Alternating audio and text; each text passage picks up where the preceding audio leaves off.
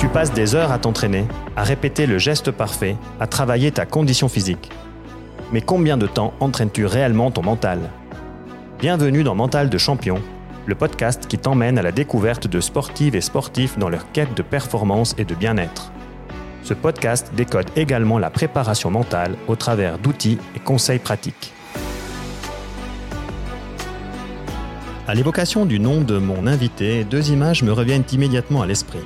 Une combinaison bariolée qui descend à toute vitesse sous la neige lors des JO d'Albertville et des genoux montés sur ressort qui précèdent le haut du corps avec, on a l'impression, un temps d'avance, mais une fluidité et une rapidité affolante. Né en 1969 à Saint-Julien en Genevois, mon invité est champion olympique et multiple champion du monde de sa discipline, le ski de boss. Une carrière bien remplie, mais assez courte avec une retraite à 26 ans de l'équipe de France, l'emmène ensuite vers le consulting, le coaching en entreprise. Conférencier, formateur et motivateur, il corrèle le monde du sport et le monde professionnel. J'ai le plaisir et la joie d'accueillir dans Mental de Champion, Monsieur Edgar Gros-Piron. Salut Edgar. Salut Constantin, merci de m'accueillir. Tu vas bien? Ouais, ouais, oui, très Merci. bien. Merci d'avoir accepté mon, mon invitation. Bah, on va rentrer dans le vif du sujet. Mental de champion, c'est un podcast qui se veut pratique, où on va partager les expériences de champion, qu'on va partager les expériences de coach ou de, de dirigeants de, clubs. Et je donne aussi quelques conseils pratiques pour euh, aider surtout les jeunes sportifs dans leur, euh, dans leur carrière. La performance et la motivation, justement, ce sont deux mots qui t'accompagnent ou qui ont accompagné ta vie jusqu'à maintenant. D'abord comme sportif, puis aujourd'hui, dans ton rôle de formateur ou de coach, raconte-nous un petit peu comment tu vis ça. C'est le lien de ta vie, en fait, ces deux mots, la performance et la motivation. Oui, et puis euh, il y a la motivation vient au service de la performance et pas l'inverse. C'est pas parce qu'on est performant qu'on est motivé. Par contre, c'est parce qu'on est motivé qu'on devient performant. Du coup, effectivement, c'est des choses qui euh, se hiérarchisent et qui convient de cultiver. En tout cas, la motivation. Convient de cultiver sa motivation parce que c'est ça qui amène à la, la conséquence positive que j'appelle la performance. Tu donnes déjà tout de suite le, le cadre. Hein. On, voit que, on voit que tu es, que tu es précis, puis on sent l'expérience. Hein. Je suis obligé de revenir un petit peu en arrière. Donc, Jeux Olympiques d'Albertville en 1992. C'est la première fois où les bosses sont officiellement une discipline olympique. Tu étais prêt techniquement, tu étais entraîné, tu étais prêt physiquement. On dit même que tu étais le favori. Comment tu as abordé mentalement ces jeux, cette course? Dans quel état d'esprit tu étais? Bah, aussi serein qu'on peut l'être, mais c'est pas simple d'être serein dans cette situation parce que effectivement il y a beaucoup beaucoup de pression sur des jeux comme ça. Tu imagines, je suis dans mon pays, c'est la première fois que cette discipline est olympique. On n'a pas énormément de chances de médailles en France sur des Jeux olympiques d'hiver parce qu'on n'était pas bon dans beaucoup de sports. Et puis euh, moi j'avais dit, bah vous inquiétez pas, je vais gagner. Donc j'étais aussi euh, attendu tournant quoi. T'étais sûr de toi en plus. Alors, on n'est jamais sûr de soi. Moi, j'ai fait construire cette confiance tout au long de ma carrière pour euh, être capable de délivrer ce que je sais faire de mieux, voire même plus que ce que je sais faire de mieux à l'entraînement, mais là, en compétition. Que c'est ça, en fait, ce qui est important. Il y a ce qu'on travaille à l'entraînement. Maintenant, moi, l'entraînement, j'ai toujours considéré que c'était, euh, on était là pour, euh, on était là pour, pour tenter, euh, parfois tomber, surtout se relever, mais c'est l'entraînement. Après, ça ne doit pas déterminer la compétition. La compétition, c'est un exercice à part entière. Et, euh, et l'idée, c'est d'arriver à, à, bien tout imbriquer en compète. Enfin, voilà, dans ce moment particulier, qui est à, un moment à fort enjeu. Et il y a tellement de pression à l'extérieur sur cet événement qu'il faut être serein, oui. si possible, autant que possible, serein pour euh, enfin, bien le vivre personnellement. Que ce soit pas, euh, comment dire, une, une journée, un calvaire, que ce soit une journée exaltante, parce qu'au bout, il y aura un résultat et ce qui est pris est pris. Je veux dire, euh, si, même si le résultat est pas bon, si la journée elle a été euh, exaltante, elle a été sympa, bah, tant mieux. Et tu t'es préparé puis, à, ça euh, à quoi? À cette journée, tu, tu, tu l'as abordée d'une manière particulière parce que voilà, comme tu le dis, il y a quand même un enjeu, il y a quand même une certaine pression et euh, il y a la cérémonie d'ouverture, enfin il y a tout ce qui va autour, il y a les médias. Pour être serein et puis pour vivre une bonne journée, euh, il faut quand même un certain moment, je pense, t'y préparer parce que tu as aussi la neige à un moment Ouais. donné qui est, qui est rentrée en ligne de compte, les conditions météo. Euh, je crois qu'on a même parlé à un moment donné de, de suspendre ou de, de reporter la course. Donc tous ces éléments-là, en fait, euh, tu les as préparés, tu les as abordés avant. Comment tu t'es mis dans cet état d'esprit, en fait? C'est un très long chemin parce que, enfin, souvent on me dit, ouais, bon, t'as gagné cette course, c'était quand même chaud et tout. Euh, moi, j'ai dit non, mais je, je l'ai gagné mille fois dans ma tête avant, déjà. Donc oui, je l'ai préparé. Je l'ai préparé parce que je l'ai visualisé, je l'ai vécu, je l'ai revécu euh, des milliers de fois dans ma tête, le soir en m'endormant, le matin en me réveillant, parfois euh, au télésiège, voilà, ou dans les temps euh, où, t'attends, mais t'as jamais tous les éléments, t'as jamais tous les détails, tu sais pas quel temps il va faire, mais tu te vois, euh, voilà, tu te rêves euh, champion olympique. Tu faisais de la préparation mentale en fait. Ben, en fait, ça s'appelle de la préparation mentale, mais, mais oui, c'est du conditionnement. Il y a une forme de conditionnement et de préparation mentale là derrière, bien sûr. Moi, je le faisais, je le faisais de manière empirique et ça m'allait bien. Mais oui, il fallait être prêt pour cette journée qui était particulière parce que sinon, tu te fais vite dépasser, submerger en fait par la pression. Tu parlais de la météo, effectivement, il faisait un temps euh, vraiment dégueulasse. Il neigeait beaucoup. On a parlé de reporter la course. C'est Jean-Claude Killy, donc l'organisateur des Jeux Olympiques et par ailleurs champion olympique, triple médaillé olympique en ski alpin, qui est une référence mondiale, mais pour nous c'est un héros en France, qui a organisé ces Jeux et qui euh, a appelé mon entraîneur sur la piste pour lui demander si voilà euh, comment on se sentait, quelle était l'ambiance, est-ce qu'on allait pouvoir courir ou, ou est-ce que voilà on n'allait pas devoir reporter tout de suite parce que les conditions, enfin l'équité n'était pas garantie. Euh, il y a des gens qui allaient skier dans des conditions correctes, puis d'autres dans des conditions euh, pourries. Et a priori, vu la, la configuration de la météo qui était en train de s'empirer, les Français partant en dernier, les conditions dégueulasses, c'est nous qui allions les avoir. Donc euh, Jean-Claude disait, bah, on peut pas, voilà, on va pas, on va pas favoriser les Français, mais on peut pas les désavantager non plus. Et toi, t'avais pas peur. Donc, pour une question d'équité, on, on, on, va voir, on va peut-être reporter au lendemain. Et en fait, euh, Nano, mon entraîneur, lui a dit attends, enfin bouge pas, je vais voir avec mes athlètes. Et puis euh, le premier à passer par là, c'est moi. Et moi, j'ai répondu à Nano euh, tu diras à Jean-Claude, c'est toujours une belle journée pour être champion olympique. Génial. Parce que pour moi, la météo, c'était pas un, comment dire, un problème. Dans la mesure où moi, s'il neige et qu'il y a du brouillard, moi, je peux toujours skier. Euh, même même si voilà euh, bon il faut pas que ce soit trop épais mais moi je peux toujours skier à partir du moment où les juges parce que c'est quand même un sport à jugement. Donc en bas, tu as huit personnes qui jugent nos prestations, qui sont en bas de la piste. Si elles, elles peuvent pas voir le départ, elles peuvent pas faire leur job, donc elles, elles peuvent dire on repousse. Bien sûr. Mais moi, j'ai pas besoin de regarder les juges en bas. Moi, je regarde 20 mètres devant et moi, j'ai de la visibilité. À partir du moment où les juges ont la visibilité euh, de toute la piste, moi, j'ai la visibilité sur 20, 30 mètres. Donc, ça me va, je peux skier.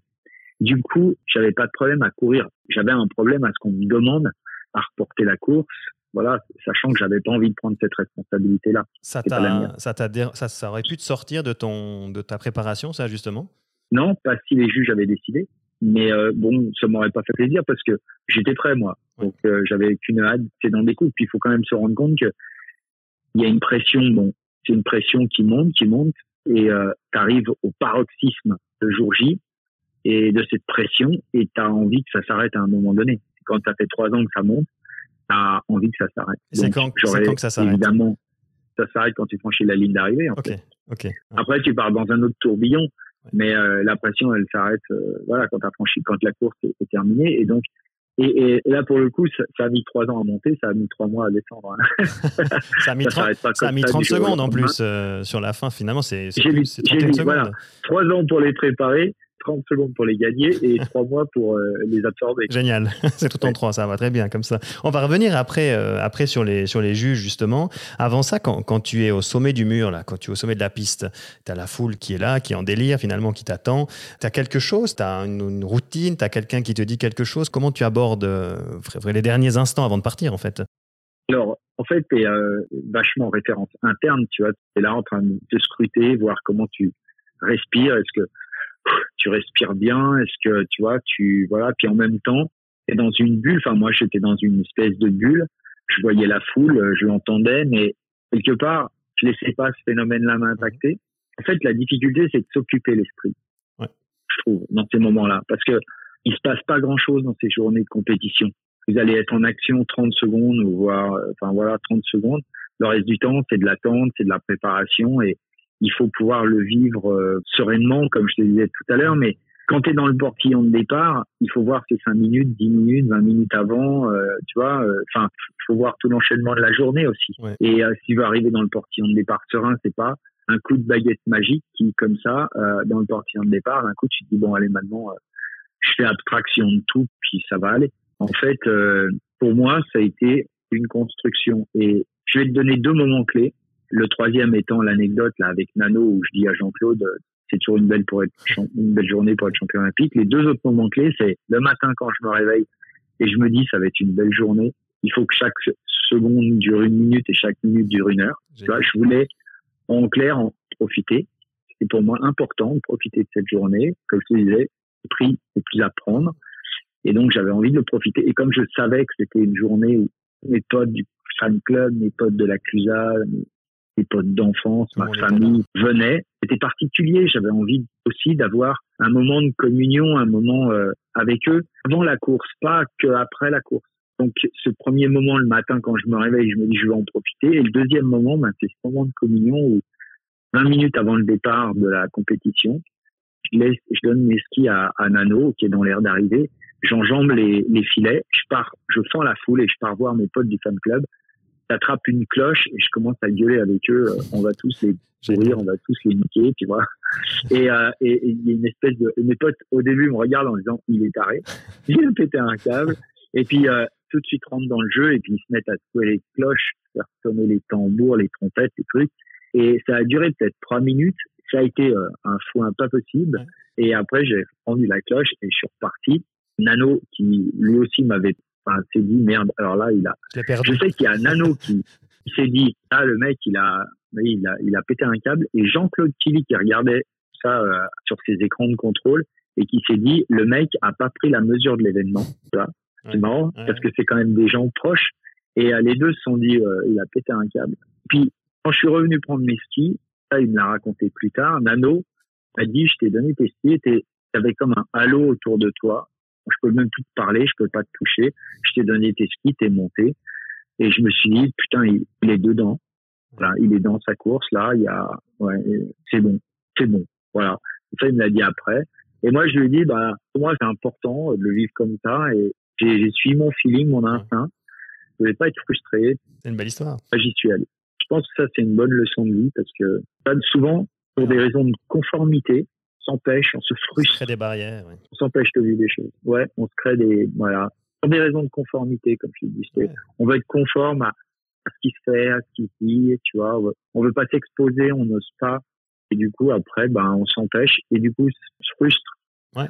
Or, moi, là, en fait, si tu regardes sur un plan euh, chimique, hein, la chimie du cerveau, en fait, c'est un moment où j'ai pris une dose de dopamine monstrueuse. Clairement. De d'ocytocine aussi, de dopamine et d'ocytocine et d'endorphine monstrueuse, et de sérotonine aussi monstrueuse. Et ça, c'est ce qui m'a mis dedans. C'est ce qui t'a maintenu et c'est ce qui t'a. Donc voilà. Après, moi, je sais pas. Un peu ces phénomènes-là. Je suis pas un spécialiste, mais je suis capable de dire aujourd'hui, tous les neurotransmetteurs qui activent les circuits du plaisir ont été dopés au maximum. Et c'est ce qui a fait que derrière, euh, j'ai pu prendre la course. Et je pense que le côté halo, tu vois, cette mhm. aura, cette énergie que j'avais autour de moi, de parler nano, c'est parce qu'il a vu que j'étais voilà, j'étais dopé à la dopamine, et l'hormone du plaisir en fait. Hein. Euh, tu vois, de la joie, du bonheur. J'étais dopé à ça ce jour-là et et puis tu as réussi à contrôler tout ça parce que tu, aurais pu perdre pied ou en tout cas euh, sortir, de, sortir de ta bulle ou de, ta préparation plutôt technique euh, avec, toute, euh, toute, avec ce bain de foule que tu as pris avant la course. Mais finalement, tu as réussi à, à canaliser, à apporter tout ça pour que dans l'ensemble, ça, ça amène à une performance que, qui t'a amené finalement à gagner la course. Non, non, j'aurais pas pu, comment dire, ça aurait pas pu défaillir parce que je suis dans le connu, tu vois, dans le dur sûr. Parce que je monte au départ de la course je suis monté des centaines de fois à des départs de course. Je suis en haut sur le, voilà, sur l'aire de départ, j'attends. J'ai vécu ça des centaines, euh, des centaines de fois. Pas de surprise là. Et euh, après, je, non, je suis dans mon métier. Ouais. Et juste ce moment-là, par contre, il n'est pas parti quelque part de, de la routine du, du, métier. Et là, après, non, mais après, je reviens, je suis dans mon métier, mais j'y suis pleinement. Est-ce qu'on peut dire que tu as atteint, on entend souvent parler de l'état du flow ou de la fluidité complète, est-ce que toi, tu as ressenti ça pendant la course? Euh, non, je sais pas. Je saurais pas te dire parce que c'est difficile. Ouais, cet état de grâce, il est. Euh, disons que pour te répondre, je suis obligé de comparer à d'autres moments Bien sûr, où euh, j'ai eu des courses où j'étais en état de grâce et euh, je peux pas dire que les jeux là, sur cette descente particulière, j'étais en état de grâce par rapport à d'autres moments où je l'ai été. Mais par contre, j'étais quand même bien. J'étais quand même bien. Ouais, ouais, j'étais bien parce que non, mais j'étais vraiment en confiance. On le voit à la fin, quand tu arrives, en fait, euh, moi j'ai regardé ta course plusieurs fois. tu lèves les bras avant même d'avoir franchi la ligne d'arrivée, on sent déjà que tu as une attitude de vainqueur en fait. Tu, tu laisses pas beaucoup de place au doute et puis je pense que tu imprimes dans l'esprit des juges euh, finalement le, le résultat. Est-ce que toi tu as fait ça de manière consciente, naturelle? Comment tu analyses ça cette fin de course où tu arrives et tu lèves les bras déjà avant d'avoir gagné? Ça en fait c'est euh, raison, c'est un réflexe mais c'est un réflexe de compétiteur mmh. d'un sport à jugement. Je lève les bras en franchissant la ligne d'arrivée parce que je veux que les juges me voient mm. en train de lever les bras. Je veux qu'ils voient que j'ai fait une bonne prestation, j'en suis content et, et donc je la défends. Que tu sais, euh, j'ai franchi la ligne d'arrivée, après ils baissent les yeux, ils mettent leur note. Moi, je veux qu'ils voient que je suis en maîtrise. Là, ils ont vu, ils ont entendu. Les euh, bras, ouais. je sais pas après eux comment, enfin, tu vois, ce qu'ils voient. Mais moi, c'est ma, comment dire, c'est une manière de les influencer, effectivement. Ça fait partie du, du jeu. On fait tout ça, hein, et on fait ça à toutes les courses je veux dire, euh, enfin, des fois, tu as des mecs qui arrivent, ils sont pas contents, ils gueulent. Tu regardes, euh, enfin, c'est assez rare parce que tu regardes à, chaque fois que tu as fait une, fait une descente, quand il bosse, le mec, il, passe la ligne d'arrière, il lève les bras et puis euh, voilà. C'est un phénomène aussi très pulsionnel. Bien sûr. Parce que quand tu, tu passes une ligne d'arrivée comme ça, c'est aussi, toi, tu exultes, tu exultes parce que tu as délivré et tu es content que ça se termine, tu vois, tu es content d'avoir délivré, tu es content que ça se termine et puis, tu veux influencer les juges, effectivement. Mais là, on le voit, tu... enfin, c'est vrai que comme tu dis, euh, ça fait partie du réflexe du compétiteur. Bien souvent, si tu regardes une course, ben voilà, il lève les bras des fois avant d'avoir franchi la ligne, dans un geste de, soulagement. Mais là, on voit que toi, tu avais vraiment une, pulsion qui était forte de, de montrer que tu avais fait ta course, que tu étais arrivé au bout d'un certain chemin, comme tu l'as dit avant, que tu avais préparé depuis, depuis des années. Et je pense que ça a joué certainement un, rôle dans, dans l'esprit des juges, même si on ne le, le saura jamais, en fait. On le saura pas. Alors, en plus, moi, si tu veux, je franchis la ligne d'arrivée, je fais trois virages, exactement la mhm. manière dont ça s'est passé, parce que ça, c'est ce que j'avais en tête. Franchis la ligne d'arrivée, je fais trois virages. là, en fait, je lève le bras et en me retournant et en regardant le haut de la piste. Et du point de vue des juges, tu vois, c'est un, c'est comme si je me retournais et je dis, j'ai vaincu la piste, tu vois.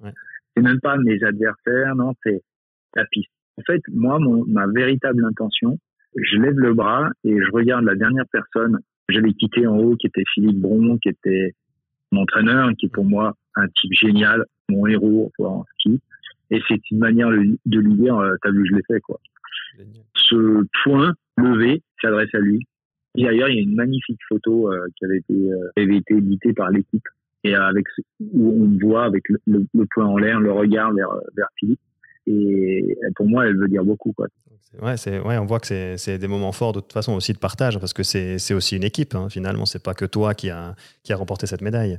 Non, non, en fait, euh, moi, ils m'ont emmené, euh, Nano, Philippe et tout, le staff euh, technique, le staff physique, toute la presse physique, médicale, tout le monde, tous les gens qui travaillaient pour l'équipe de France, m'ont emmené au départ, m'ont permis de développer le potentiel, mon potentiel physique, technique et mental. Et puis après, ben, moi, j'ai fait mon job hein, entre le portillon et la ligne. C'est tout. Ben, après, tu vois, quand je franchis la ligne, ben, mes premiers remerciements, ils vont vers ces gens-là. C'est normal. Oui, oui, tout à fait. Ah, bah, justement, parlant de, de, tu, dis qu'ils t'ont mis dans des prédispositions euh, physiques, techniques et mentales. Tu étais ouvert à la préparation mentale. C'était bon, c'était quand même il y a quelques années, donc c'était pas forcément euh, très pratiqué, on va dire, dans le, dans le milieu sportif. C'était un peu vu de manière un peu particulière, des fois même ésotérique. Et puis euh, toi, tu avais un préparateur mental, tu étais suivi? Non, moi j'étais même hermétique. Ah, carrément. En fait, à la préparation mentale.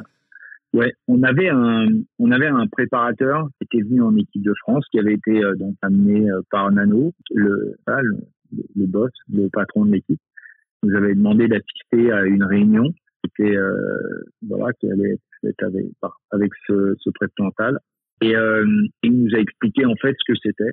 Moi, je m'étais mis au fond, j'étais enfin, une oreille discrète, j'avais pas envie d'être là parce que je, je voulais pas être là par pudeur j'étais peu à un stade de ma vie où je considérais que la préparation mentale c'était pour les faibles. Ah ouais. J'avais euh, et tout ça repose sur une croyance.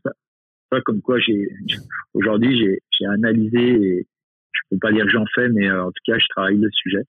Et euh, en fait tout ça était basé sur une croyance qui consistait à dire que la préparation mentale, enfin le mental c'est inné. Il y a des gens qui l'ont et d'autres qui l'ont pas, et moi je faisais partie de ceux qui l'avaient. Donc je me posais pas plus de questions que ça Ça, c'était la première croyance pour moi qui était euh, fondamentale et, qui a fait que je me suis posé en fait très peu de questions dans ma carrière. la deuxième croyance qui m'a beaucoup aidé, c'est que je me disais que de toute façon, quoi qu'il se passe à l'entraînement, j'étais meilleur en cours. Et à partir de ces deux croyances, le mental, c'est inné. Il y en a qui l'ont, d'autres qui l'ont pas. Moi, je l'ai. Et puis, euh, je suis meilleur en course qu'à l'entraînement. Euh, avec ces deux croyances-là, j'ai construit ma carrière.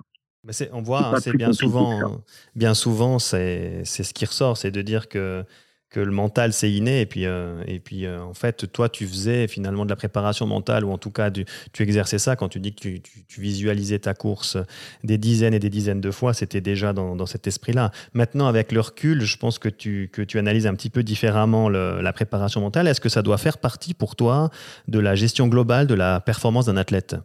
Tu vois la grande question que je me suis posée c'est est-ce que si j'avais fait de la presse mentale j'aurais été meilleur encore? Est-ce que j'aurais obtenu plus de titres de champion olympique, plus de titres de champion du monde, plus de victoires en Coupe du Monde, certainement oui. Mais euh, à l'époque, comme je te dis, à l'époque, et ça aussi c'est une croyance, alors qu'on peut appeler une croyance limitante pour le coup, autant les autres, c'est deux croyances ressources que je viens de vous donner, autant celle-là, ce serait une croyance limitante. Bon, c'est-à-dire, si je fais de la préparation mentale, c'est parce que je suis faible. Tu vois, parce que pour moi, c'était pour les faibles. Donc, euh, et, et, donc, je, je n'en voyais pas l'utilité. À ce moment-là. Et les résultats, mes résultats me donnaient raison aussi. Donc euh, voilà, si j'en ai eu besoin, si j'avais eu des adversaires plus costauds, mhm. j'ai eu des adversaires costauds, hein, mais à des moments, euh, ouais, à des moments, je pense. En fait, intéressant, ouais. la préparation mentale, ouais, les circonstances avaient été différentes. Peut-être que c'est un sujet sur lequel je me serais penché, mais là, j'en ai pas éprouvé le besoin en fait. Tout comme la, la nutrition, c'est hyper important en fait.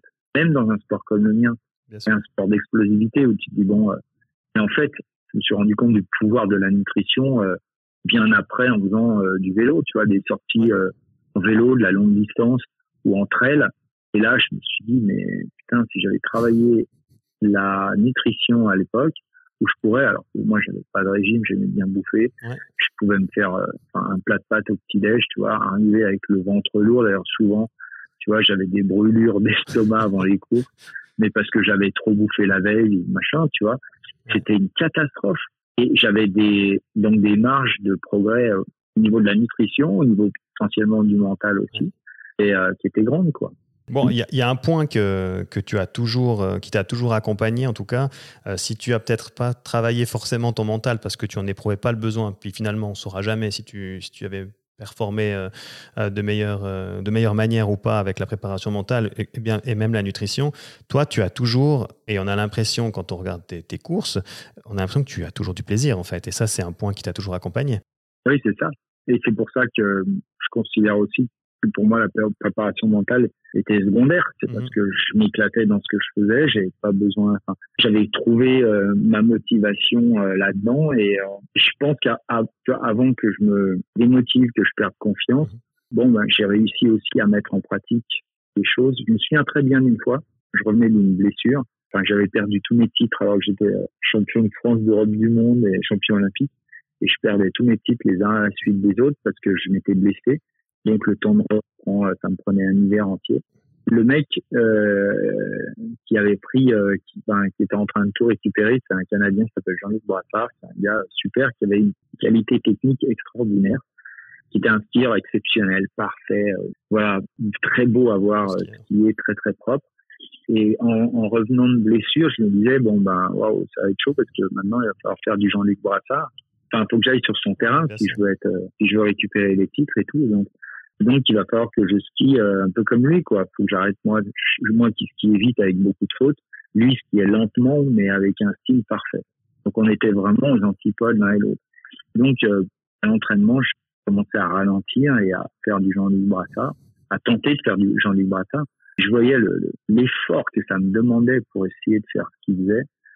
Mais un effort colossal, j'en voyais pas le bout et je me disais, mais je vais, enfin, voilà, je vais m'épuiser avant d'y arriver. Tu perdais le plaisir, là. D'autant que je perdais le plaisir et puis euh, j'arrivais pas du tout à aller sur son terrain, enfin à faire ce qu'il faisait quoi.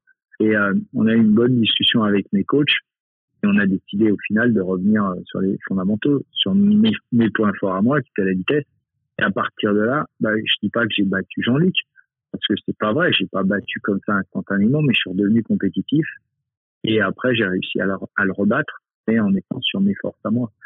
Et en, retrouvant, justement parce que je retrouvais l'exigence, le, travail, tu vois, euh, sur mes forces, l'exigence sur mes forces, je retrouvais le plaisir. Ouais, je, je pense que ça, c'est fondamental, en tout cas, pour, euh, pour, pour, les athlètes, mais on peut faire le, parallèle avec le, avec le monde du travail aussi, où maintenant tu, tu œuvres. On voit que le mot travail, il a quand même tendance à changer un petit peu de signification maintenant, où on parle d'épanouissement, on parle d'équilibre, que ce soit dans le monde professionnel ou dans le sport. Euh, on découvre aussi des athlètes avec une certaine fragilité qui perdent, qui perdent le sens du sport. Moi, j'en veux pour preuve le, l'exemple de, Naomi Osaka qui a dû quitter euh, Roland Garros à un moment donné. comment tu fais, toi, aujourd'hui, en tant que, formateur, que coach, pour garder, ou en tout cas pour insuffler euh, aux gens euh, cet équilibre entre le, plaisir, le travail? Il y a trois étapes. La première, c'est comprendre comment ça fonctionne, la motivation, leur faire prendre conscience que voilà, c'est une énergie qui travaille, qui se cultive. La deuxième, c'est qu'est-ce que tu mets en place pour booster ta motivation? Et la troisième, ben, c'est qu'est-ce que tu mets en place pour la cultiver dans le temps. Donc, c'est comprendre, booster et cultiver. C'est ça le processus pour arriver à, voilà, à garder un niveau d'énergie supérieur à la somme des problèmes que tu as à affronter au cours de la journée, du, de la semaine, du mois ou de l'année, en fait. Parce que c'est ça le, c'est ça l'enjeu. Ouais, c'est, et donc, quoi, ton, euh, ton, rôle, là, justement, aujourd'hui, par rapport à tout ça? Quand on éclaire, en fait, le sujet de la motivation.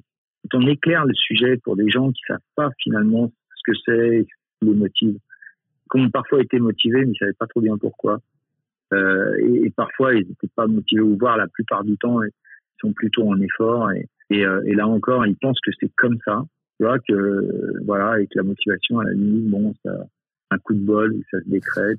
C'est un talent que certains ont, une compétence que certains ont et d'autres pas. Une fausse croyance, quoi. Une croyance limitante mon job, c'est de faire comprendre que c'est une énergie qui, se crée, se développe et se cultive. La question, c'est après, bah, comment on fait? Après avoir compris ce que c'était, comprendre dans quelle situation c'est utile. Et puis euh, après, c'est ben, comment faire pour la créer, la développer et la cultiver. Donc, qu'est-ce que c'est? Ben, C'est une énergie. Dans quelle situation c'est utile? Pour moi, c'est utile dans les temps faibles, c'est-à-dire, à chaque fois, il n'y a pas de pression de l'extérieur. C'est-à-dire que le jour de la course, t'as pas besoin de, c'est pas ta motivation qui va faire que tu te lèves. C'est la pression de la compétition qui fait que tu te lèves et que tu vas aller faire ton job. Et puis, il y a un peu de ta motivation aussi, bien sûr, parce qu'il y a ton envie d'aller euh, transformer les faits. Tu as beaucoup travaillé pour en arriver là. Tu pas envie de tout foutre en l'air le jour de la fin, tu vois, ouais, regardant la course à la télé. Donc, à un moment donné, c'est plus la pression externe qui détermine, euh, tu vois, qui fait que tu, qui te met en, en action. Alors que la motivation, c'est l'énergie qui te met en action quand il n'y a pas de pression à l'extérieur. Parce que tu prépares un dossier, comme tu prépares une compétition, parce qu'il n'y a personne pour euh, être là, pour t'encourager, pour que tu ailles à l'entraînement, tu vois, aussi ou ça. La motivation, c'est une énergie dont tu as besoin quand il n'y a pas de pression extérieure. Et bien souvent dans la vie, bah, de la pression à l'extérieur, il n'y en a pas beaucoup. Oui, bien sûr. Ouais. C'est excellent. En fait, tu, tu, tu, un peu, tu, guides en fait finalement, puis tu fais prendre conscience aux gens de, de ces différents, de ces différents éléments. Et tu le fais comment Si on rentre un petit peu plus dans l'aspect pratique, comme ça, ça nous permet aussi de voir toi comment tu travailles? Il y a deux grands euh, moyens de le faire. Le premier, je le fais euh, à travers des conférences.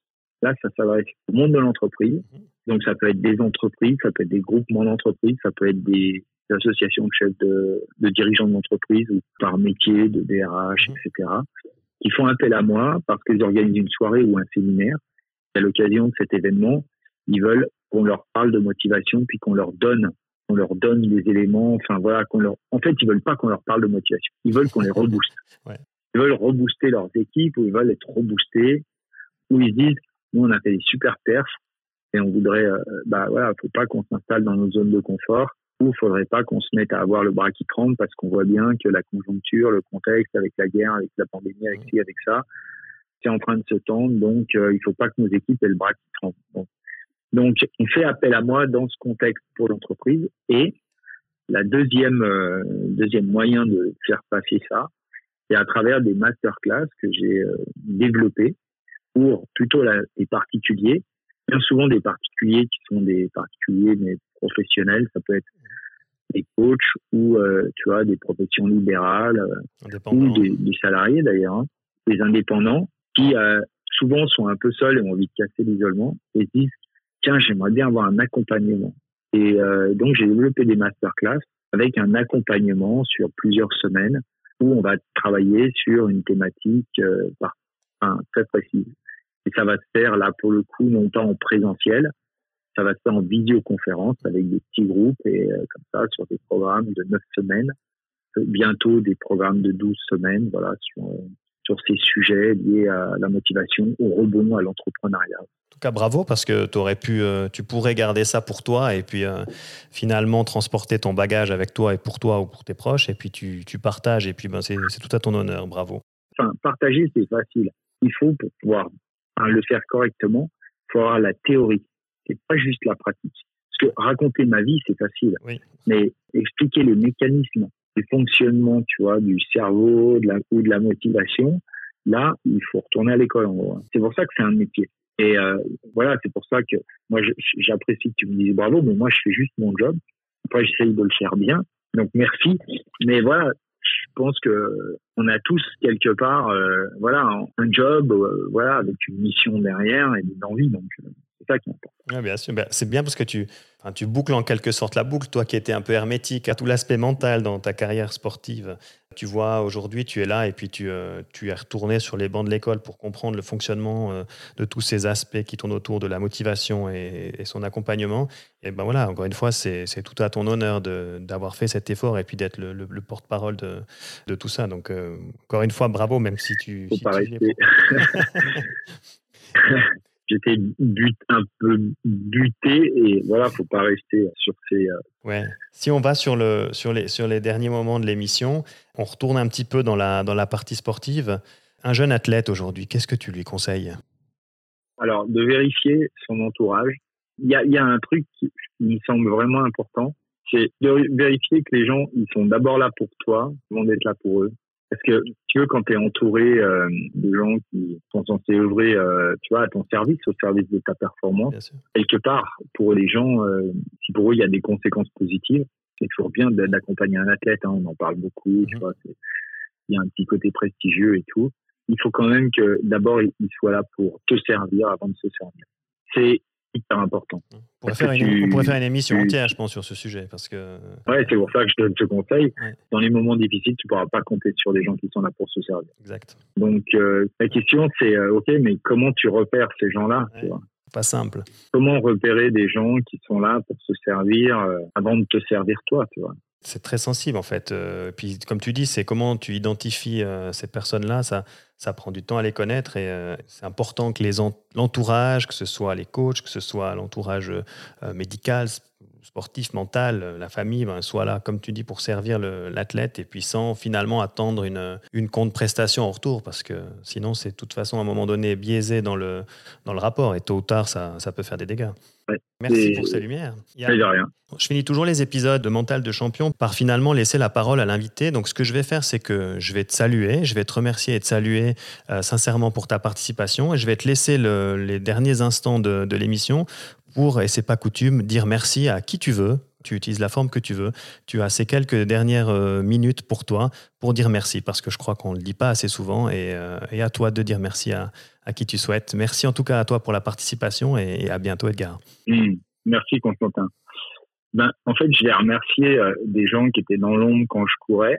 Alors, il y en a que j'ai remercié souvent, comme Yannick Courtier ou Jean-Claude Killy, parce que voilà, c'est des gens euh, qui ont été déterminants. Mais il y a plein de gens, euh, j'en ai parlé tout à l'heure, Philippe Bron ou euh, Claude Lebreu qui était le préparateur physique de, de l'équipe, ou d'autres personnes comme mes coéquipiers, l'équipe de France que j'ai envie de remercier, coéquipiers et coéquipières parce que j'ai passé des super bons moments avec eux et ça, ça compte de vivre et de se développer, de s'épanouir dans une ambiance avec des gens intelligents qui se passionnent pour les mêmes choses que toi et, et, avec qui tu vis au quotidien, sous la pression aussi des résultats, des compétitions. Et, parfois, il y, a du, y a du conflit, on s'entend pas toujours bien, mais c'est quand même chouette d'aller s'entraîner avec des gens euh, qui partagent les mêmes passions, puis qui au final, voilà, euh, s'enthousiasment sur les mêmes choses. Et puis, mes adversaires, j'ai envie de remercier mes adversaires parce que il y a une chose qu'on oublie, c'est que la qualité, euh, la beauté